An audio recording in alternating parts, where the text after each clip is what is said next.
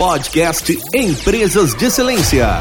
Está começando mais um podcast Empresas de Excelência. O nosso objetivo é ajudar você, dono de pequena e média empresa, a tornar o seu negócio autogerenciável. Eu sou o Oswaldo Quartim. E eu, Anível Alexandrino, da Excelência Consultoria. Pessoal, neste podcast a Nívia vai explicar como construir um planejamento estratégico para o seu negócio. Vamos lá. Nívia, primeiro, para que serve o planejamento estratégico? Bom, pessoal, para que serve, né? Aí eu, eu sempre peço para donos de empresa refletirem o seguinte: se você não sabe onde você quer chegar, qualquer lugar serve. Então é para isso, na verdade, que serve o planejamento estratégico. Ele é um momento em que você para, pensa a sua empresa. O que, que a sua empresa vai fazer? Quem ela vai impactar? O quanto ela vai crescer? Quem é o time que está junto nessa? Qual é a ambição dessa empresa? Efetivamente, o que, ela quer construir? E o planejamento estratégico é o passo a passo para ela construir isso. Então, na verdade, eu ouço muito até de clientes assim, de pequenas e médias empresas, que fazer isso é muito burocrático, fazer planejamento, só fica na teoria, é lindo, mas na prática muitas vezes não funciona. Eu escrevi, mas é, eu não cumpro. Por quê? Porque o plano não sobrevive ao campo de batalha do dia a dia da empresa.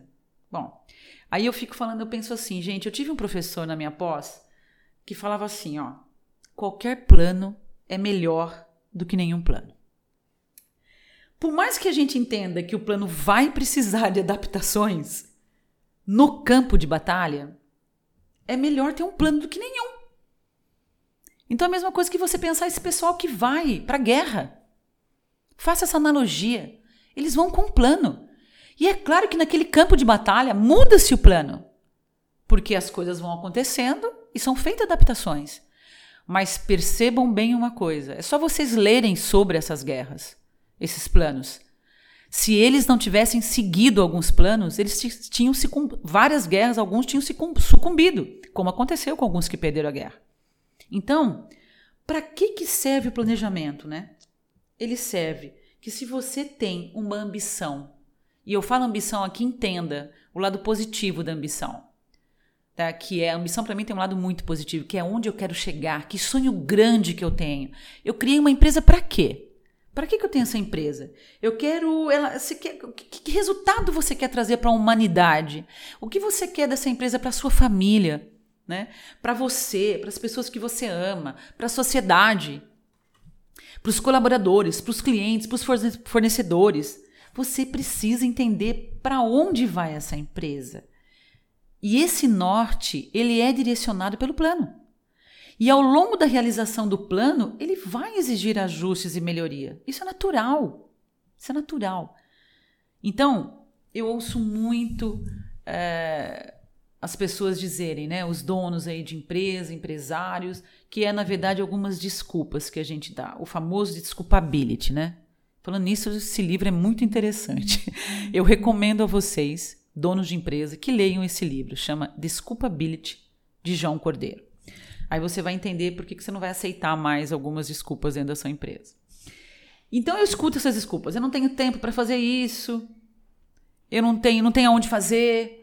Gente, eu vejo muitas empresas. É por isso que você tem que ter ambição, né? por isso que você tem que saber onde você quer chegar. Porque eu vejo muitas práticas de seguinte, isso aí é realizado às vezes no final de semana. O pessoal pega um sábado e domingo, ou vai para um hotel, ou vai num, num, na casa. Eu já vi gente fazer empresa pequena, faz na casa do dono, tá? É, e você fica dois dias intensos ali se dedicando a isso. Né?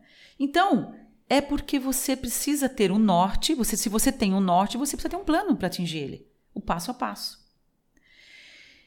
E aí, quando o dono não faz isso, ele ele faz o seguinte, né? ele monta a empresa e ele não chega a lugar nenhum. Então, o planejamento estratégico é exatamente para isso. Para você definir com clareza onde você quer chegar e o que você vai fazer para chegar lá. Aí é claro, né? Vai ter que ter muita disciplina para executar aquilo que você colocou no plano e conseguir aqueles resultados que você quer. Eu sempre falo, eu não acredito em sorte, eu acredito em meta, plano de ação e execução. E é isso que eu ensino para os meus clientes e é isso que eu faço e acompanho com os meus clientes. É, vida de empresário não é fácil não. E agora me, me diga, por favor, mas como fazer tudo isso, hein? Ah, é isso aí. Bom, vamos dar alguns, alguns, algumas dicas que seja, né, para vocês aqui como fazer. Uma coisa que eu ia falar que o, o dono de empresa precisa ter é muita energia, sabe? Para ter uma empresa a gente precisa ter muita energia. E para fazer planejamento estratégico e fazer ele acontecer também precisa de muita energia. Então fique esperto, fique atento para você entender se você está com essa energia. E se você não tiver, busque energia que é fazendo aquilo que você gosta de fazer fora do trabalho. Então, se você sabe o que te dá energia, faça, porque você vai precisar dela. Né? Todo empresário precisa de muita energia. E na verdade o plano, vamos falar, esse plano ele envolve, é, eu diria que ele envolve a empresa em 360 graus, né? Então ele tem que considerar cliente, considerar fornecedor, colaborador, uh, um time com as pessoas certas, entregando o que foi combinado, planejando, com disciplina. É, eu, eu falo assim, se você quer ganhar da concorrência, você precisa de um plano. Se você quer ganhar da concorrência, você precisa de um plano. E nesse plano você precisa analisar a concorrência. Você precisa analisar.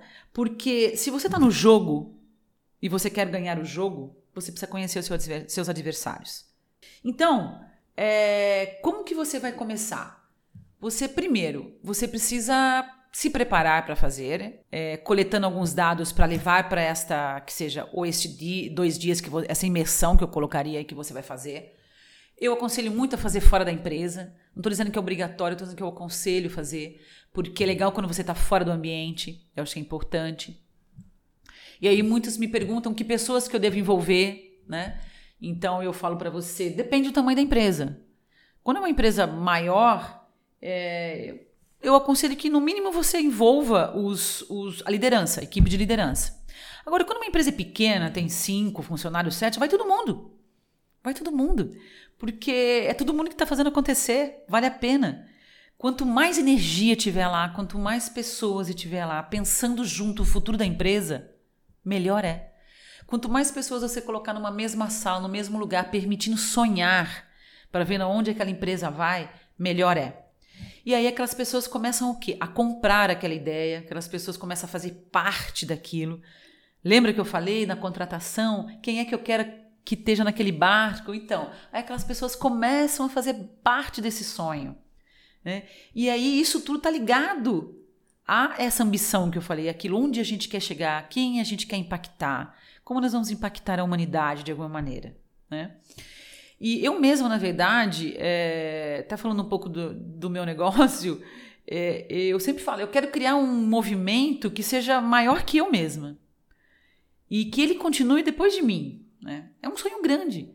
Eu sempre falo, meu, se você falar de um sonho para alguém e ele não ri de você, não é um sonho grande.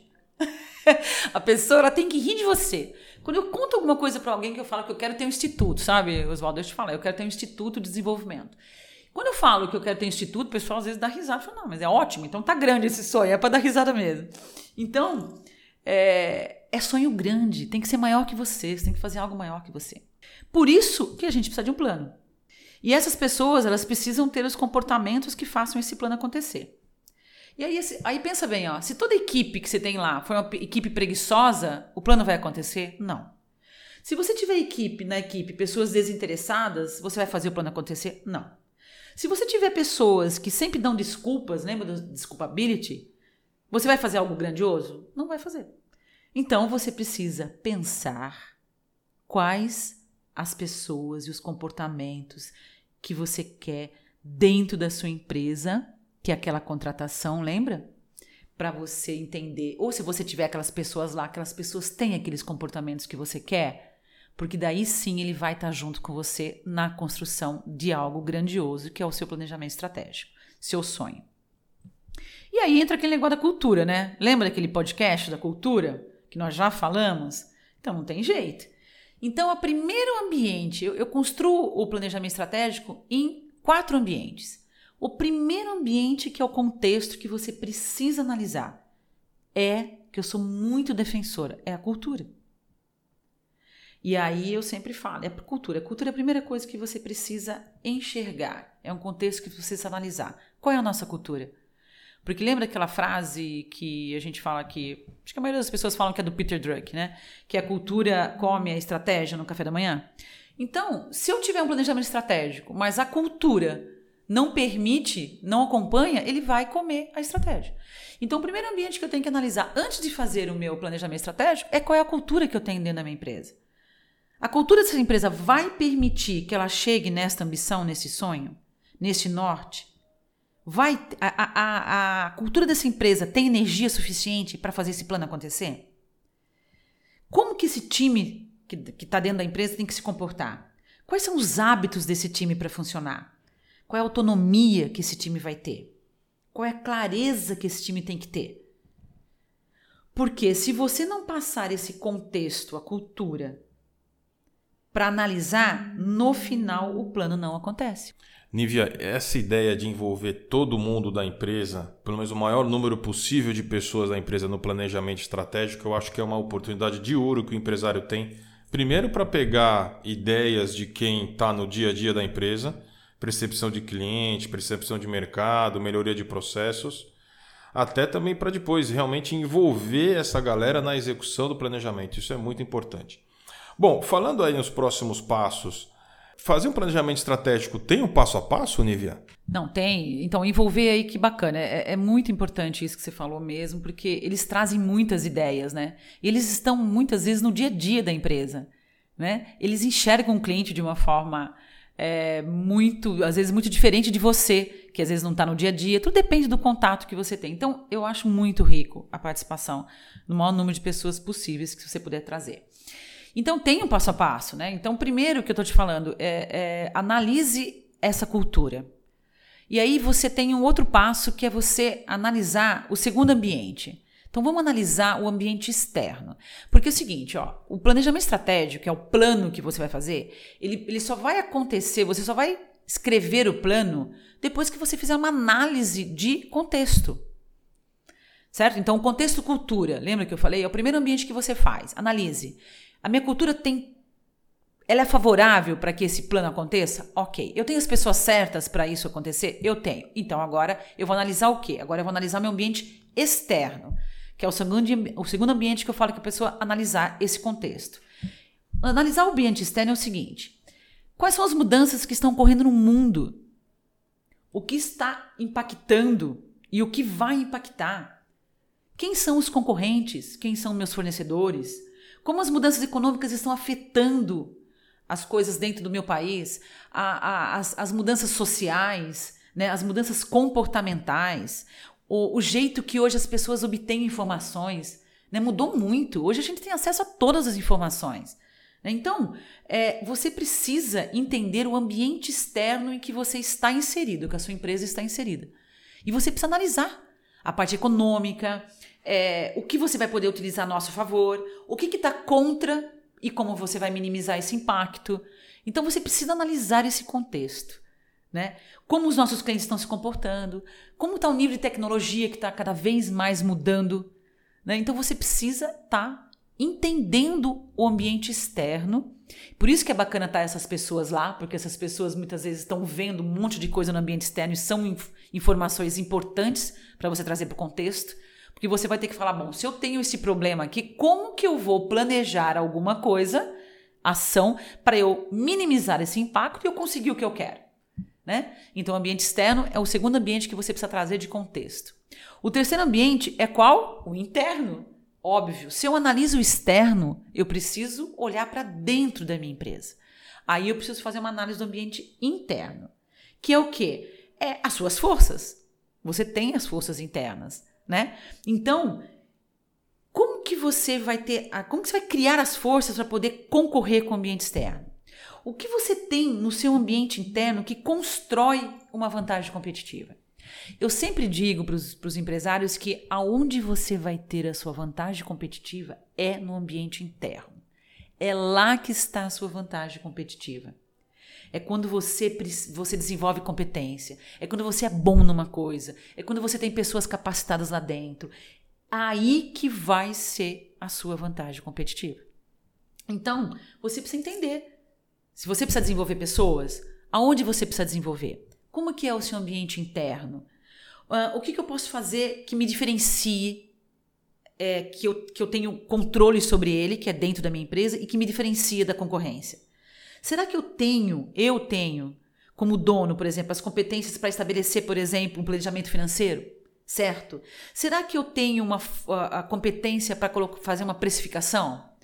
Olhe o seu ambiente interno, olhe as competências, analise o seu contexto, porque você precisa entender se você tem as competências e se você está no ambiente interno adequado para você competir lá fora. Por exemplo, digital, que eu sempre falo para meus clientes, tem alguns clientes meus que ainda estão não estou dizendo que tem que estar no digital, né? Mas está todo mundo no digital, concorda? Hoje o marketing, ele né, tá muito hoje as mídias sociais aí. Então aquela pessoa que está fora e hoje não tem ninguém dentro da empresa dele que tenha competência para fazer isso, ele está fora do mercado. Ele está atrás de um concorrente, provavelmente. Então, eu preciso desenvolver alguma competência, eu preciso colocar alguém lá dentro que tenha essa competência, né? Então, é quem que eu vou colocar naquela caixinha? Lembra do organograma? Quem que eu preciso contratar? Eu preciso contratar uma consultoria é, para me ajudar a fazer isso, ter essa competência? Eu preciso de alguém aqui dentro para fortalecer esta, esta habilidade que eu não tenho? Então, é isso que eu preciso olhar, olhar para o meu ambiente interno. A gente sabe que o empresário é, o, é um dos profissionais mais sozinhos, mais isolados da face da terra, muitas vezes. E na hora de fazer um planejamento estratégico é muito bom ter equipe toda, mas ele também cabe a ele muitas decisões. Que tipo de dica que você daria, Nívia, para o empresário não se sentir tão sozinho? Talvez procurar outras empresas, perguntar para outros empresários como é que eles fazem, fazer o chamado benchmark, que é visitar empresas de outros setores, saber como eles fazem. Que tipo de dica que você dá? Não, essa, isso que você falou é essencial. Eu sempre dou essa recomendação para meus clientes. Meu, se tem, tem sempre gente boa fazendo algo que você não sabe fazer. Ou que você não né? Não, não, não, não, e não sabe fazer por, porque não aprendeu mesmo. Eu, por exemplo, não sei fazer várias coisas. Então, o que, que eu, fui, eu fui buscar na minha empresa mesmo? Eu fui buscar fazer, eu fui buscar alguém que sabe fazer. Então, faça benchmarking. Ah, eu escuto assim, ah, Nívia, mas as pessoas não abrem as portas. Não, não é bem assim. Eu acho que você, é, você vai contratar, vai contactar 10 e talvez dois abram a porta, mas alguém vai abrir a porta para você. Abriram para mim, então vão abrir. Então, por exemplo, tem gente é, ser sozinho. Quem é bom em fazer planejamento estratégico? Pega alguém de uma empresa ou em uma empresa que você sabe que faz bem ou que já fez e vai lá perguntar como é que faz. Vai lá aprender. Tem pessoas que adoram compartilhar conhecimento. Então, é para mim o benchmark é muito importante. Outra coisa também é, que é importante, que eu gostaria de falar para vocês, é assim, é, realmente isso que o Oswaldo falou é muito, é muito, é muita verdade, né? No, o empresário ele é, é, se sente muito sozinho mesmo, né? É uma posição bastante solitária. Então, é, muitas vezes você precisa de ajuda externa. Simples assim. Dificilmente um dono de empresa não precisa de ajuda externa. Então vai pedir uma ajuda externa. Né? Eu mesmo, é, eu não sabia é, como. Eu, eu, nunca tive um negócio, na verdade. Eu, eu, eu era prestadora de serviço por muitos anos, era uma consultora, mas por muitos anos prestadora de serviço de uma grande empresa, uma multinacional. Então, como eu fui sair, fui fazer essa transição de carreira para ter o meu próprio negócio, a primeira coisa que me surgiu de insegurança foi: meu, como que eu tenho um negócio? Como que eu lido com isso? Como construo isso? Eu fui buscar uma mentoria de negócio. Então eu fiz aí durante oito meses uma, fui buscar uma mentora aí que é reconhecida aí no mercado. E veja, e aí eu fiz uma mentoria de oito meses e estruturei meu negócio. Então, é, é, percebe? Quando você, a gente não sabe mesmo, é normal isso. Então vamos buscar conhecimento e hoje, gente, conhecimento a gente tem de muitas formas para buscar, né? E aí o quarto ambiente que eu queria falar para vocês que é importante trazer na hora aqui. Então veja bem, ó, não sei se você está notando, a gente fez o quê? O primeiro ambiente é cultura, que você precisa analisar esse ambiente, esse contexto. O segundo ambiente é o ambiente externo. O terceiro ambiente é o ambiente interno, que você precisa analisar. E o quarto ambiente é o ambiente estratégico, que a gente chama é estratégia de negócio. Né? Eu, eu considero um, conceito mais acadêmico, mas é mais ou menos isso aqui. Ó. Significa você dizer como que eu vou competir, se vai ser por preço, se vai ser por diferenciação. É, tipo assim, o cliente vai perceber que eu tenho um diferencial de mercado ou eu vou fazer por intimidade do cliente, ou seja, assim, eu foco tanto no nicho específico que eu sou expert naquilo. E aí eu tenho, acabo tendo aquela intimidade com aquele cliente de tão é, específico que eu sou. Isso é importante você também definir. Porque isso é o seu negócio, né? É o seu, como você diria, o plano de negócio, né? Qual a sua estratégia de negócio? Você vai competir aí fora de que maneira? Então, esse é o quarto ambiente que eu sempre falo que precisa analisar e precisa definir. É mais simples, mas precisa definir como é que você vai trabalhar. Nívia, ainda um pouquinho no como fazer. Tem alguma metodologia, alguma ferramenta que você sugere aí que os nossos empresários sigam? Bom, pessoal, vamos lá. É, respondendo aí a, a, o que o Oswaldo comentou, na verdade, ferramenta, eu vou te dizer, né? Ferramenta. Tem várias ferramentas, né? A ferramenta que eu recomendo e que eu ajudo os meus, os meus clientes fazer, eu acho excelente, né? Que é a minha ferramenta. né, pessoal? Claro, né? Eu posso ajudar com a minha ferramenta. Mas vamos lá. O que, que eu vou colocar aqui para vocês? Eu acho que o mais importante é você entender o que precisa ter nessa ferramenta. Vamos lá. O que, que precisa conter um planejamento estratégico? Então, primeiro, essa análise de cenário é importantíssimo você fazer.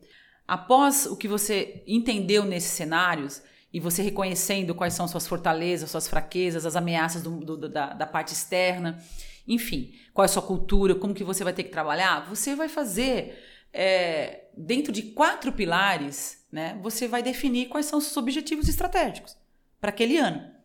E que pilares são esses? Então defina o pilar cliente, pilar financeiro, pilar processos e pilar pessoas. Para esses quatro, você vai definir que seja dois objetivos estratégicos, é, três objetivos, um objetivo para cada um. Na verdade, eu sempre falo, né? Para quem não sabe, não está acostumado a fazer, o menos é mais, né? eu nunca recomendo que se comece com um monte de objetivos, né? Vá devagar para você começar a entender a metodologia e você vai se aperfeiçoando e vai colocando mais coisas para você fazer, né? Então, defina pelo menos de um a dois objetivos para cada pilar que você quer conquistar naquele ano. E aí você vai te dizer qual é a estratégia que eu vou usar dentro do meu cenário, daquilo que eu já olhei, que eu tenho fortalezas e fraquezas, qual é a estratégia que eu vou usar para eu atingir esses objetivos. E aí você vai montar o seu plano de ação, que é usando uma ferramenta que todo mundo conhece, que a gente utiliza aí, que é o 5W1H, né, que em inglês aí você vai falando quem vai fazer, o que vai fazer, quando vai fazer, como vai fazer, né? Por que vai fazer e se vai custar algo, se vai ter um e você vai dizer quem vai, como vocês vão acompanhar esse, esse, esse plano para acontecer. Então, quais são os indicadores que vão dizer que aquilo está acontecendo? É, como que eu vou acompanhar? É, e aí tem aqueles indicadores estratégicos e depois eu desço para indicadores mais táticos ou operacionais, eu desdobro isso para a operação que eu sempre falo. Então, os estratégicos eu posso ter quatro grandes estratégicos, né? E aí depois eu tenho mais uns cinco para baixo que vão me desdobrar e eu vou atender os estratégicos, sabe? Então, é mais ou menos isso. Porém, eu sempre falo, ó, tem dois é, duas coisas no negócio do bom empresário que não pode faltar. Primeiro, não pode não ter meta para faturamento e para margem de lucro. Na minha opinião, esses dois tem que ter. Então, se você for falar, nível, quais são os dois que você fala que a empresa, a empresa tem que faturar e a empresa tem que ter lucro? Porque se ela não tiver essas duas coisas, ela não consegue fazer mais nada, né? Como que ela vai desenvolver a pessoa se ela não tem lucro, se ela não tem faturamento, não é verdade? Se ela, se ela não tem dinheiro, então como é que ela vai concorrer? Como é que ela vai ter um diferencia, uma um diferencia, diferenciação? Como é que ela vai contratar uma ajuda externa? Percebe? Então, foque, esses dois precisa ter na sua estratégia. Como eu vou aumentar o meu faturamento e como eu vou ter a minha margem de lucro. Então, você, através disso, você vai montar os seus nesses pilares e depois você vai montar o seu plano de ação e acompanhar o seu plano de ação acontecer. Nívia, mais um bate-papo excelente. Bom, agora o que, que o nosso empresário tem que fazer é arregaçar as mangas, desenhar esse planejamento estratégico, colocar em ação e colher os frutos daqui a um bom tempo, certo? Nívia, obrigado pelo bom papo, viu? Tchau, pessoal. Até o próximo podcast. Tchau!